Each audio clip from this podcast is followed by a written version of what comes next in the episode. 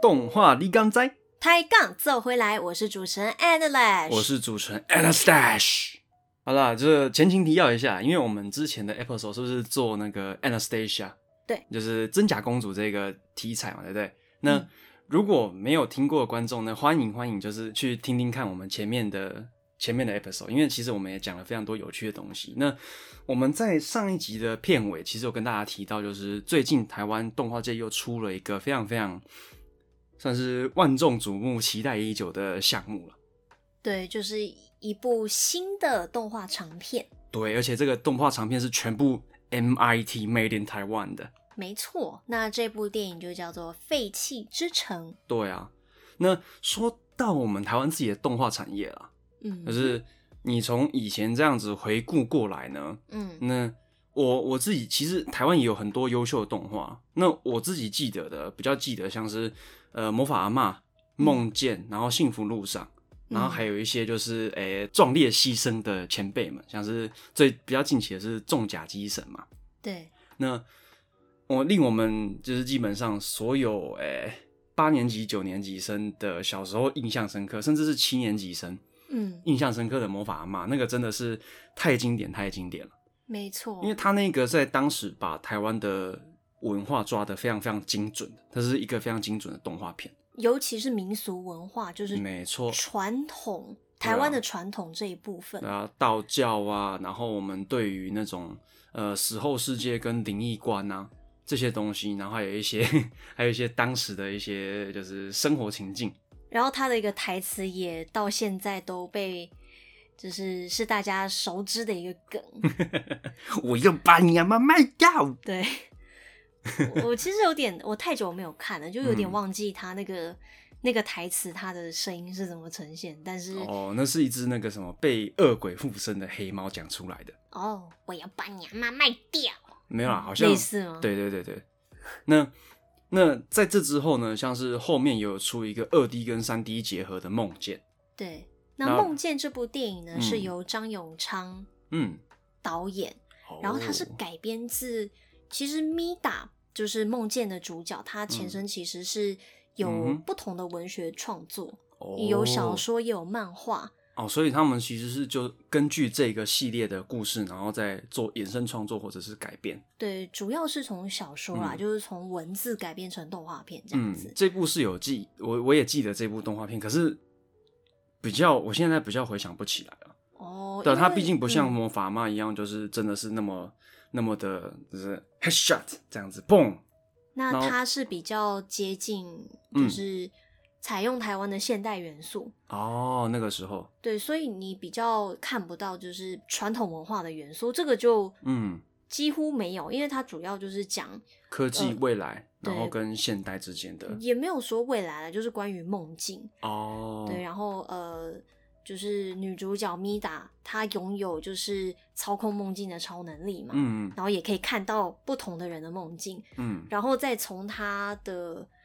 从他身上，然后还有嗯其他的主角群去嗯发展出这个故事，哦，这样子。然后，然后最近我们再往后推的话，就是那个幸福路上嘛。没错，对、啊，这个幸福路上真的不是不好意思，刚刚走音了。幸福路上，那这部、这部电影也是非常非常好看的。嗯，那它的打击点也是很精准啊，因为它就是没错它就是专门 focus 在一个就是在台湾生长的一个小女生，嗯然后一路到从她小时候到她长大之后呢，她的整个人生历程。没错，就只是很简单的去叙述一个人的人生，对，然后再带进。嗯，如果说魔法阿嬷是嗯带入比较、呃，就是台湾民俗传统文化的对元素的话，那然后梦见是偏现代，然后科技化嗯，的这一部分，那幸福路上就又更趋向在嗯地化，没错，比如说叙述一个你小的时候搬家。比嗯如哼，说从一个地方搬到另外一个地方嗯的那种场景，你出生那一天又是一个很大的日子，哦，然后再加上说，呃，我觉得应该是六七年级生会比较有共鸣一点吧。嗯，那他的对他的时间抓的跟魔法阿嬷其实差不多，嗯，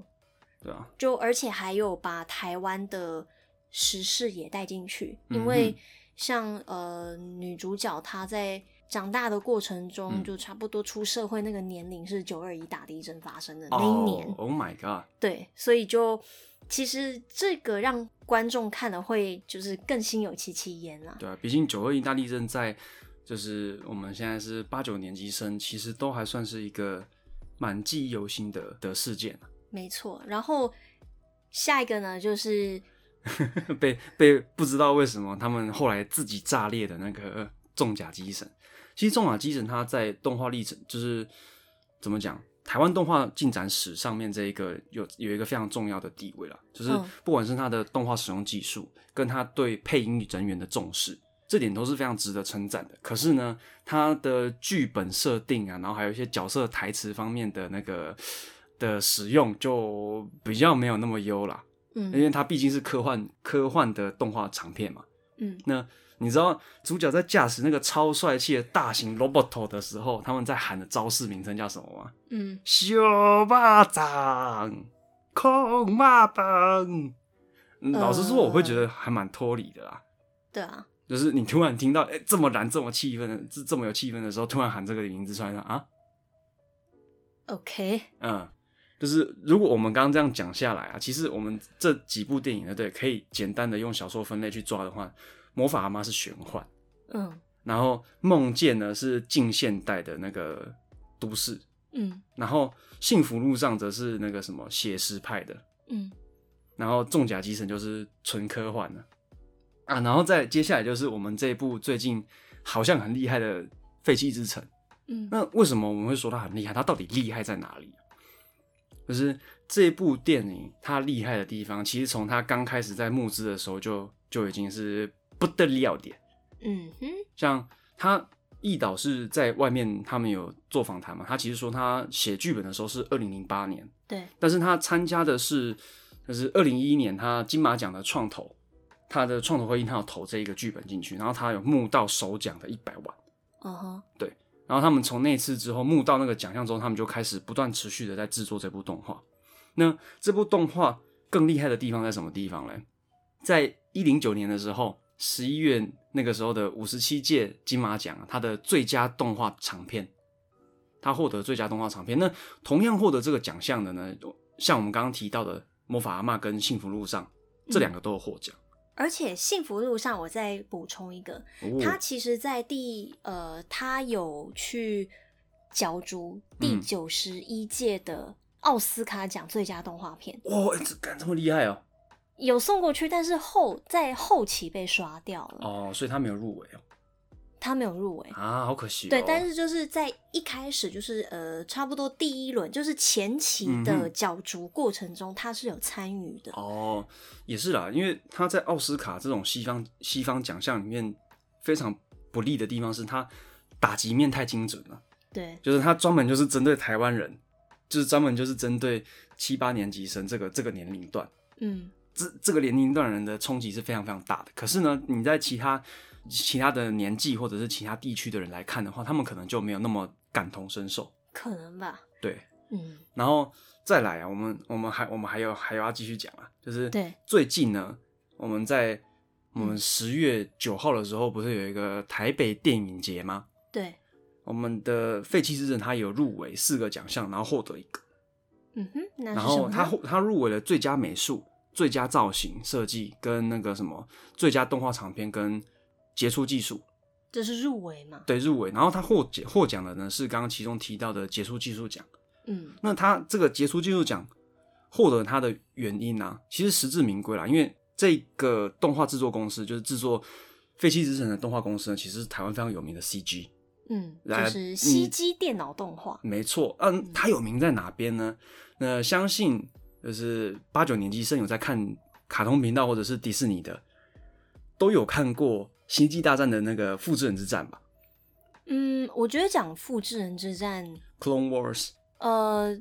我觉得不一定所有人知道，因为哦其实复制人之战系列没有当年没有在卡通频道播出，哦，是在对迪士尼吗？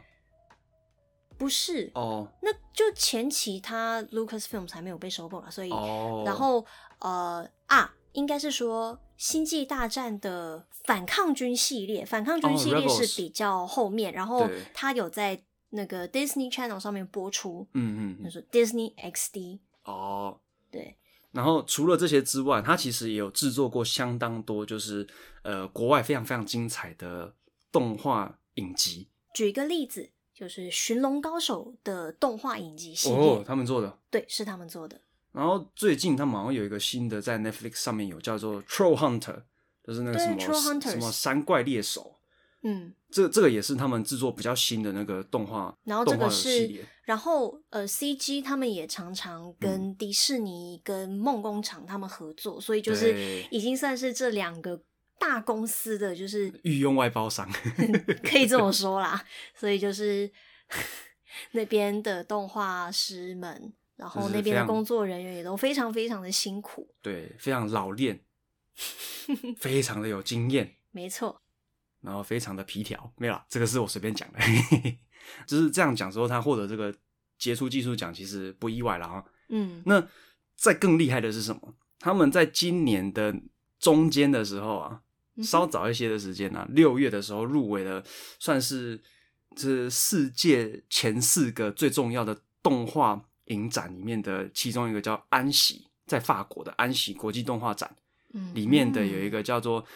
长片新视野竞赛的入围。哦，就是你你看了、我们像刚刚讲说那个那个奥斯卡，我们梦诶、不对，我们的幸福路上在投递的时候，嗯就是好像第一刷的时候就被刷掉了，对不对？第一刷还是第二刷就前期被对刷掉嗯前期被刷掉，但是所以你就可以知道说，他们其实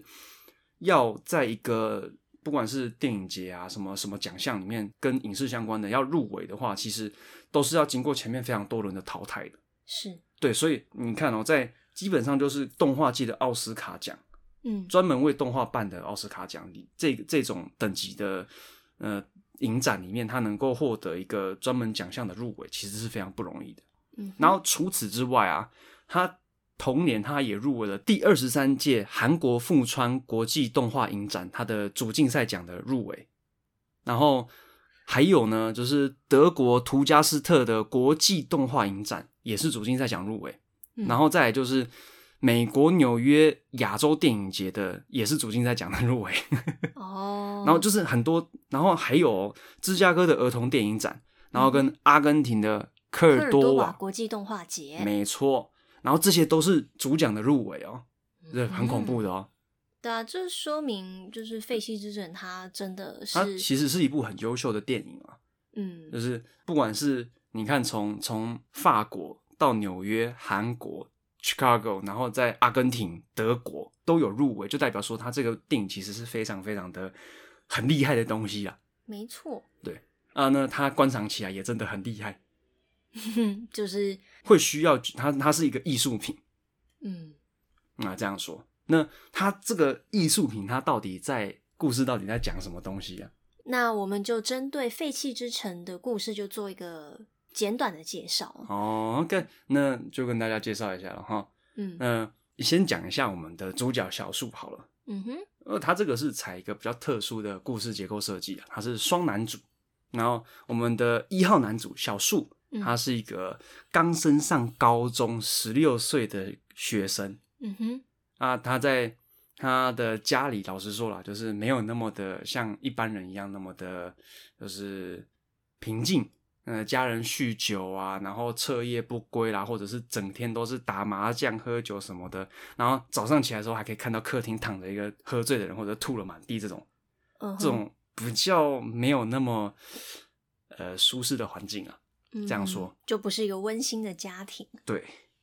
然后在这样的情况下，他其实就不大喜欢家里，对不对？嗯，那他不大喜欢家里，所以他去学校嘛，因为毕竟他是高中生。那台湾的义务教育，老师说也做的算不错，嗯就是先不提说他们改课纲，就是他们先不提说我们的课纲的一贯性什么之类的东西呢，但是我们能把国教做到十二年，真的是非常非常好的。那但是他到学校之后嘞，又发现哇，这个学校管东管西，穿制服要扎裤子，衬衫要扎到裤袋里面，然后你的头发又不能留太长，太乱也不行，然后。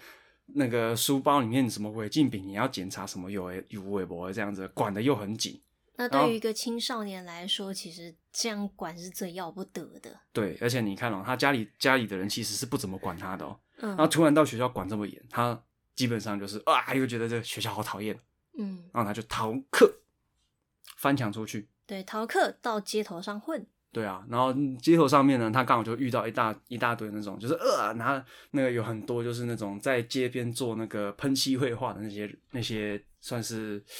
呃，你说不良少年吗？你你说艺术家吗？好像都有，嗯就是这些人员混杂的这些街头人啊。嗯他在这些人里面呢，因为街头这种地方，你知道，就是容易起冲突嘛，起冲突之后就开始就嗯啊呃呃，就干架。嗯那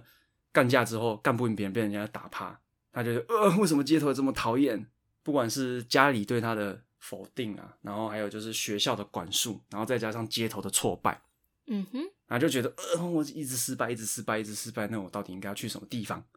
嗯好像没有一个地方我是待的很舒服的。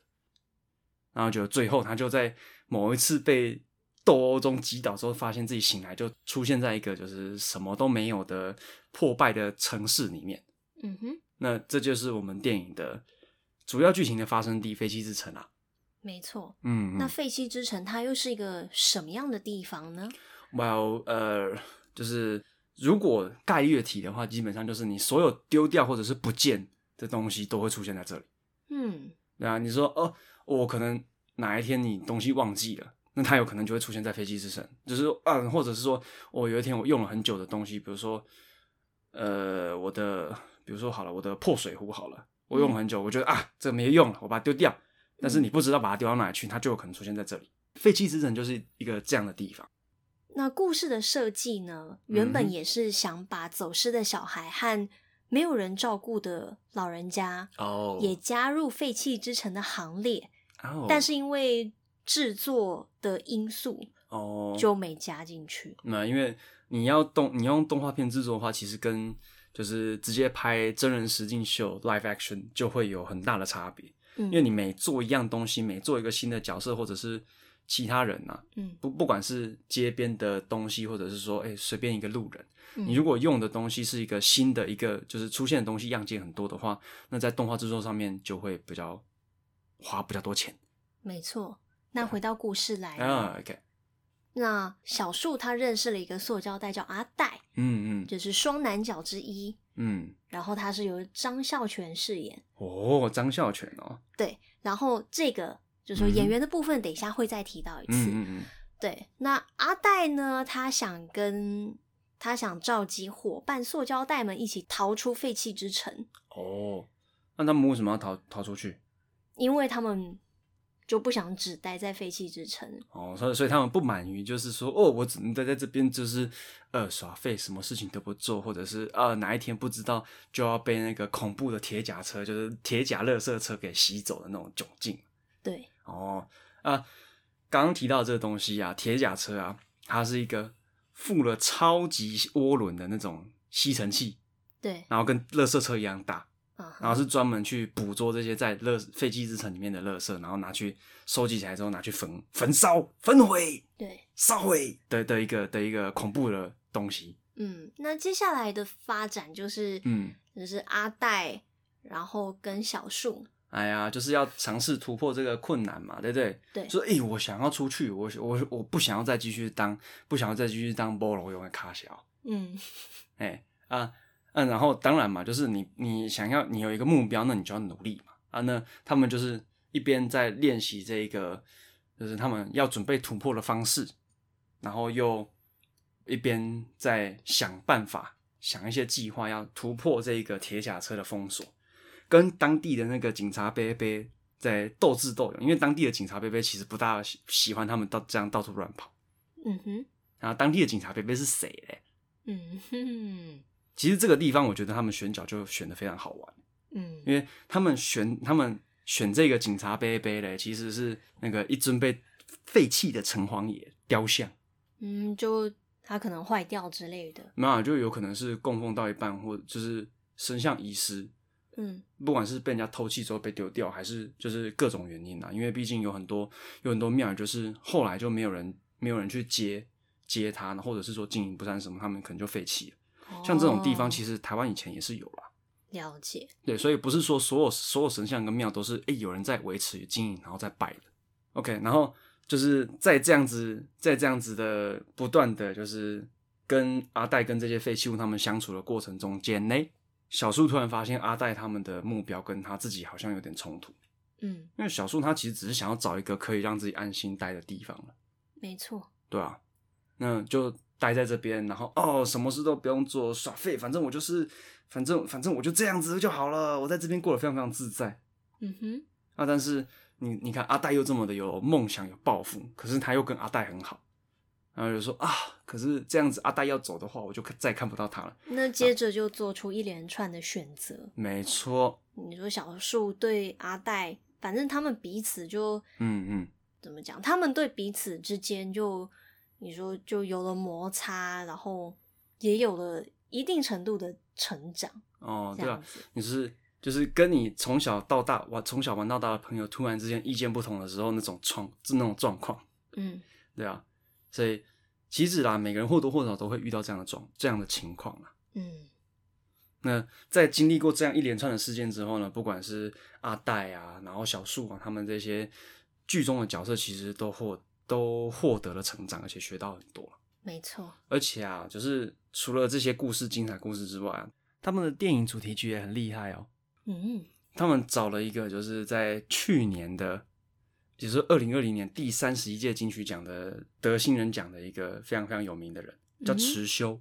池修他的音乐啦，就是他除了得金曲奖之外，他也有得就是诶、金曲奖的创作，然后年度最佳 GQ 赏，然后跟那个什么第二十届的南方音乐盛典，然后嗯还有什么 Meta 的亚洲音乐大赏，然后嗯亚洲音乐流行节的那个大奖，他你看哦他去年就这样 biang biang biang biang biang biang biang 这样子，好多奖项都是他。那然后蛮厉害的。对，然后今年今年的话，他是第二十五届亚洲电视大奖里面的最佳主题曲的提名。哦，对啊，然后他他的，然后刚刚有提到就是说他的声音在台湾歌坛是比较少见的。怎么说？他的声音呢、其实是非常非常的就是空灵轻柔，而且有穿透力的。嗯哼，然后声音是非常非常年轻的，就是这种声音特质在台湾是很少见，而且他的他的就是歌唱能力也算是不错，哦，对啊，了也解。他的歌也其实还蛮好听的啦。嗯不过池修他就是我当初一看的时候说啊，这个是女生还是男生？就是我因为池修是有长头发，然后他这个人又长得比较清秀，嗯，所以就哦，而且人也其实那他人也不高大，说哦这个是男生还是女生？嗯然后去查哦哦男生呢， 就是还蛮讶异的啦。哦，因为因为对毕竟他的从歌声啦，他的他的声音到他的呃曲风，对然后还有他的创作跟他整个人的外形，其实都是跟台湾现在主流的形象非常不一样的。哦，OK，嗯大家有兴趣的话可以去听听看池修的作品。没错，不管是就是各大平台啦，YouTube、Spotify 什么的，你们只要上去找，应该都找得到他的歌。嗯那我们讲了这么多啊，就是从他的故事，然后讲到他的主题曲啊，对，那它在画面中间，我们去观赏之后，它带给我们的感觉啊，电影的颜色滤镜其实用的非常的贴切，嗯哼，就是不管是那个就是不怎么温馨的家里啊，然后或者是哦比较封闭的学校啊，管制比较严的学校，或者是说充满废弃物的废弃之城，他们的那个电影滤镜的颜色主题都非常贴合他们的要求，就是嗯应该是说他们符合他们的风格啦，这样说。嗯，应该说就是那个场景它本身嗯就是比较偏暗。对，嗯然后，但是他们就是很很很成功的能够抓住这几个，就是我们刚刚提到这些场景的，就是氛围，嗯就是他们在光线跟画面呈现上面是这样子。嗯，那好后期有什么不一样吗？后期哦，您这个这个就容我卖卖卖一个关子好不好？嗯，因为它它毕竟后面它有一个转折是非常非常特别的东西，对你，就是你在看你看到后面之后，你说哇哦的这样感觉会跑出来。哦，嗯嗯，了解。那它在剧情上面的设计其实也还蛮不错的啦。你看哦，就是从一个就是有点憨呆憨呆的那个叛逆青少年。对然后他这样经历过这样一连串的事件，然后做出了一些决定之后呢，对，他最后跟这些角色的互动，嗯然后他们每个人所获得的成长，嗯，其实都还蛮有趣的。嗯，另外除了剧情之外，他的角色台词设计其实也很厉害了，我觉得。嗯哼，就是你知道，在同一个剧里面啊，通常重复出现台词这件事情，对一般观众来说是一个比较奇怪的点，对不对？不止奇怪，就其实也会有点多余的，对不对。对，就是在一般情况下，但是他在这边呢、啊就是利用这个重复出现的台词啊，然后每一次重复出现的时候呢，他都会带给他都会再往里面再增加更多的含义在里面。嗯，就是第一次出现的时候，第二次出现的时候，他们讲的同样一句话，但是他们的情境，然后他们的那个意境是怎么讲不同，但是又相连接的。没错，嗯，那再来就是说我们刚刚提到的一个配音卡司，对不对？对，我们配音阿戴，我们的二号男主角阿戴，他是有张孝全配音的嘛？对。然后我们的主角小树呢，这个汉代汉代的的那个高一学生呢，他是有黄黄河来配音的。对，只是他，我觉得庞和他很厉害的地方是什么？他非常非常精准的抓住了这个高中一年级十六岁男十六岁男生的那个人格特质，嗯，就是你听啊，对了，这个就是这个年纪的男生有可能会有的声音跟反应。然后就是一个你说一个十六岁的少年，他会他会讲什么话，然后他会对，有什么样的情绪表对现？就是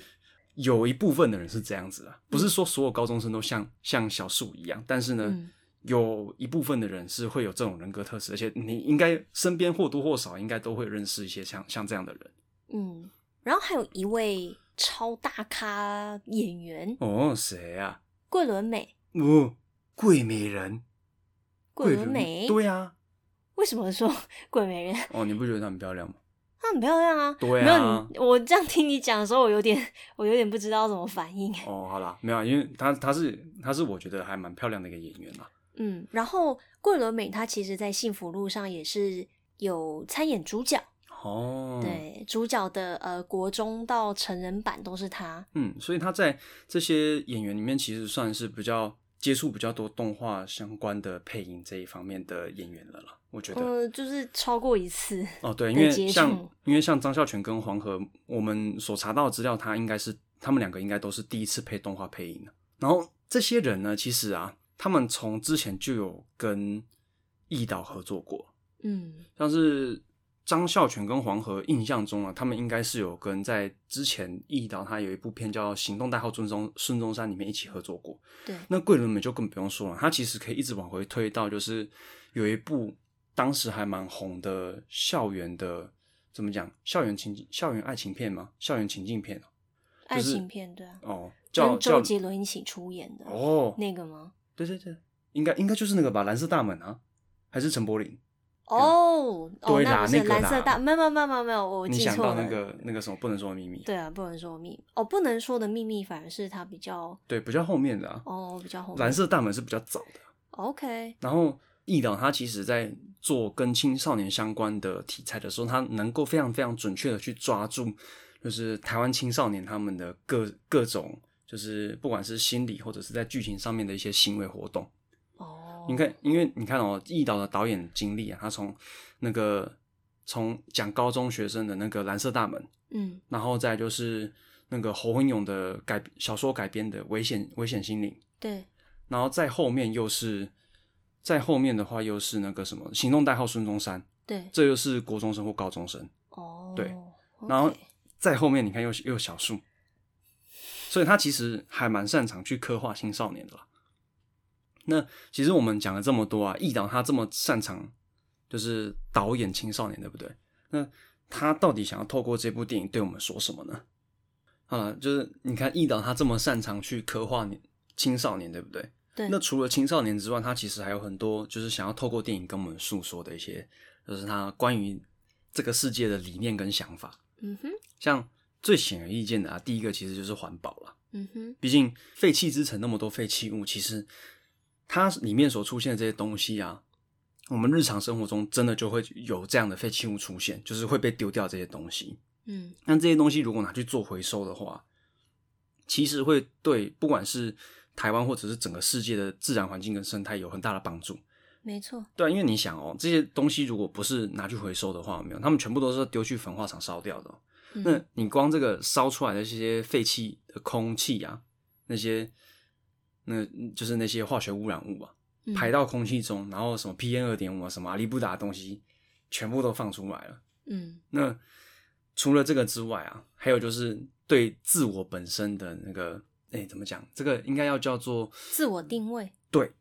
这其实几乎所有的动画片都是在讲这个，你哦说我是谁，对，对吧？就是在自我找寻的过程中，嗯嗯，你会有什么样的发现？对啊，那你会有什么样的成长？嗯。他而且易导还要把这个东西锁定在我们台湾人，就是很容易迷茫，而且很容易就是就是出现问题，而且被否定的青少年身上。嗯就是像小树这种状况，其实就是诶被家庭、被学校、被同才嗯，不断的否定，然后就结果甚至连最后自己都怀开始怀疑自己这种这种情境，我相信啊，不是不是只有小树会遇到了，对啊肯定很多人都会遇到。嗯那就是你可以透过小树在电影中间他所做的事情，他所对这些事件的反应跟回馈，嗯然后他做出什么样的选择，然后去审视一下，就是哎，诶看看说、呃是不是真的是这样子。嗯小而且在这个之后啊，小树他在经历过这些事情之后，他其实也获得非常大的成长。嗯，那这个也是易导他想要带给我们的，就嗯是我们从电影的过程，我们从观影过程中萃取出来的东西。嗯然后在除了这些就是这些啊广而广大深的东西的之外啊，台湾文化也是一个他非常非常强调的东西。嗯，从以前的台湾校园，然后台湾青少年社会，跟那个青少年与贫穷，前面讲的这几个分别对应到蓝蓝色大门，嗯台湾青少青少年嘛，嗯然后接下来是那个青少年与社会，就是危险心灵，然后还有那个青少年与贫穷，就是行动代号孙中山这三部电影，你看他讲的主题是这样子哦。那嗯这一部呢，它其实在里面也有带入台湾文化。那至于在哪里呢？其实废弃废弃之城里面所有的东西都是台湾文化，就是他丢掉的那些东西都是从台湾来的。那你在台湾以前什么什么东西常看到，你基本上就可以在废弃之城里面找到相对应的东西。嗯，然后甚至它有一个取景，它就是从我们的那个就是蒙甲火车站旧的嗯旧的那个万华还是哪边的场景取出来的，嗯，对啊、所以其实还蛮厉害的了。确实，嗯嗯，而且它动画角色设计，如果你们有去看那个就是他们的当初的设定稿的话，其实设计的非常非常厉害。嗯就是我们刚刚前面有提到阿呆，对不对？对，那阿戴他在就是在动画稿上面，他要怎么样去表现出来？他说：“哦，我这个乐色袋要怎么样？大家知道说他的情绪反应什么的，就是怎么样去表达阿戴他的情、他的想法跟感觉的时候，他们其实下了非常非常非常大的功夫。然后像呃，不管是里面出现的，就是少数几个人物人类角色啦，嗯那小树啊，他的同学啊、老师什么之类的，其实你去看的话，在在当时他易导做设计的时候，也就是差不多二零零八到二零一几年这个这段时间，他那个人物设计其实相当优秀的。哼，然后再加上废弃之城的角色设计，嗯就哼，是那些嗯那个像城隍爷、城隍爷身边的呃，护卫，护卫啊，然后还有那个就是衣饰店里面不是都会有那个假人吗？哦，对啊，就是那种那个假人模型，嘿对哈呵的那种，对啊，那就是也是相对的来讲蛮 local，、嗯，就是能够贴，能够非常怎么讲，非常能够表现台湾在地文化的一个一个特色 landmark，对特色。对，怎么讲？这部电影啊，它观看起来，它不像一般的那种商业大作，能够带来你就说、哦，我看进去就是爽。但是你如果能够就是好好的在在观影的时候去仔细的去品味它里面的东西的话，其实你能够学到东，其实你能够从里面学到很多东西啊。对啊，呃，就像小树他跑到废弃之城里面一样，他就是诶，他观察到这些废弃物他们的生活态度，然后阿戴他的想法、他的目标，嗯，那他也跟这些人去学习。对那虽然说小树可能没有意识到这件事情、 啊，对，我觉得他应该他应该自己应该是没有意识到这件事事情，但是观察跟模仿这个行为对于青少年或者是任何在学习的人来说，就都是一个非常重要的点。有道理，对啊，然后我们刚刚讲的那些优秀角色设计，对不对？为什么嗯我们会一直提到说他去看，就是为什么我们是看设定稿，就是发现说这角色设计其实非常优秀，嗯是因为动画技术在表现这些角色的时候呢，其实并不能够像就是你在手绘的东西一样那么的精致。那如果说是要要再更仔细的话，可能会再再多加经费。对，然后你们知道吗？其实我们虽然说有前面有提到，就是《废弃之城》它有获得金马奖的那个什么创投的首奖一百万，对不对？对，其实它真正投入的总金额是多少？你们知道吗？嗯，呃，基本上是上亿耶。哦，，对啊，就是在这十年里面，就是不断的追加找投资，然后他们一导去筹钱，然后弄出来的这最后的这些经费其实是上亿，然后最后才达成我们这样的结果。那嗯中间呢，又跟就是动画组这边前后不同的，就是来回脚步，包括角色建模啦，对，场景设计啦，嗯然后还有就是角色他们在动画里面的物理特性啊，那些怎么样去让这些角色在动画里面去活起来、动起来。嗯，这其实都是相当花时间、心力跟钱。对，对，所以如果呢要再做到像他们手稿一样那么精细的话，那他们投资的金钱可能就会就会上升到像奥斯卡、迪士尼大作的那种程度。他们这个剧本有这个潜力，不嗯过很可惜的是，因为我们台湾的动画电影长片的市场真的很小。没错，你看哦，我们动画电影对不对？除了我们台湾自己的之外，还有什么选择？迪士尼、皮克斯、梦工厂嗯这三个是最常见的大头，然后更不用提其他时不时冒出来的就是日本啊、韩国啦、然后各世界各地的那些动画电影啊。法国也算是，，嗯，就是擅长制作动画的地方。对然后啊，还有最近的，就是嗯，就是爱尔兰的，反正就是很多国家的，像独立的工作室也开始慢慢的起来。没错，而且他们做出来的成品也都是非常非常优秀的。没错，所以我们的废弃之人能够达到这样子的一个目标啊，就是他们能够生产出这样一一部动画电影，其实对于我们台湾的动画电影历史的里程碑来说，是一个非常了不起的成就。而且你看，啊它入围的奖项真的是多到有点可怕。就尤其是以就是它的视觉跟动画制作的精良程嗯度来说是，是优秀的。对啊，毕竟这个东西真的也也做了十年了啦。对啊，就在某一方面也算有成果的。哦，对啦，对也不会就是说做到一半都被腰斩，对，因那为有很多东嗯西就是在开发中间过程中不行了，嗯、然后投资人撤资，那就拜拜，哦、有哎、真的。然很后多很多嗯，幸福路上也是差点就做才不成，哇、才哦诶诶、欸人家参加过奥斯卡诶、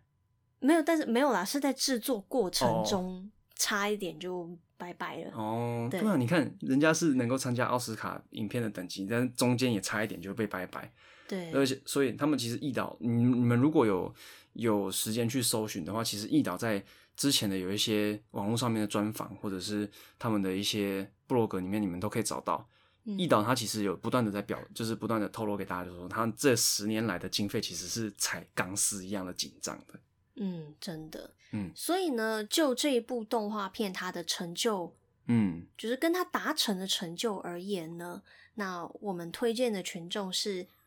一动画本科系的学生，嗯，没就错是，现在正在学习动画制作。那如果你想要了解，呃，就是在业界的前辈们他们是怎么嗯嗯制作一个，就是一呃视觉上，然后嗯还有角色设计、嗯都还不错的三 D 动画电影的话，嗯哼，那可以推荐你们去看一看。没错，就哦，如果你是传统动画的话，那。幸福路上很推荐，对，对啦。然后还有就是想多了解台湾动画长片进展的观众们，嗯，就是你是台湾动画迷的话，对，也也可以，也也会推荐你们啊。然后再嗯来另外一个观众群呢，就是你们平常会有去欣赏艺术，会去燃烧自己脑袋的那种，就是充满艺术因子的文青。嗯，没有啦，讲文青其实有点夸张，就是你们有在品鉴艺术的那些，就是艺术家们，这样说，艺术的鉴赏家们，没错你，们也可以去好好的去品味一下这部电影。嗯因为毕竟它里面真的是有很多东西跟跟那种世界名画，虽然说虽然说等级可能没有到那么，就是以现在的成绩来看，可能 match 不上，但是嗯他们就是中间作画，就是就像我们的嗯画上面的所有的笔触，嗯，就是画家他带给那个我们欣赏者的感觉。嗯那他飞机之城其实也有一些地方，就是像这样子一些小细节，你可以去做欣赏的。对，没错，嗯哼。唉，啊，那不过其实说到这边呢、真的台湾的动画长片的发展其实真的是非常不容易啊。对啊，因为你像我所知道的台湾电影，它的一些奖助啊，嗯就是你必须得在它有一些很奇怪的限制，你必须得在一年之内就完成一个一部动画电影。一年之内完成。对，然后再来就是这部电影里面一定要有台湾元素。我就是什我么你你你会想 what，然后 what what what what what WTF，嗯对不对？你会你会很想这样讲，对不对？嗯， 为什么呢？因为通常一部动画长片，他们制作时间呢，你看哦，《小美人鱼》超赶工，我们前面 episode 提过，《小美人鱼》的制作，它超赶工、超精简哦，嗯四年。嗯然后我们另外一部讲了很长的，诶，是也有也有做五六年、也十年的也有啊，嗯，对啊。那你看，其他他们那些大作、国际卖座的大作都是做这么久，然后台湾的动画条件其实真的很苛刻，但是在这种苛刻的情况下，我们也能够就是诞生出来这么多优秀的作品，其实我觉得也也不容易啊。对啊，然后也希望就是嗯台湾的动画片能够真的一年比一年还要嗯好，然后也能够发展出，就真的能够让，呃，嗯能够让全世界能够看到台湾，嗯，然后也知道说，哦，这就是台湾的动画片的作没品，错，就希望这样的作品能够越来越多。对啊，除了除了《废弃之城》之外，最近的台湾动画短片得奖的也不少哦。对，就是可能相对于长片来说，短片他们的那个不管是经费的浓度，对然后还有就是他们制作时间什么等等的，都会比较好抓啦对，就是在这种苛刻条件之下去做的东西会比较多，比较对完整，比较完美，没错，对啊。所以还是希望大家能够就是多多关注台湾的动画电影发展，嗯，对。那么我们今天的就是芯片，对芯片快评啊。对，因为我们其实是有有有去看过这部电影啦，嗯，我们对有这个有这个荣幸能够去欣赏这部电影。哼哼，没错，对啊，那么呃就是今天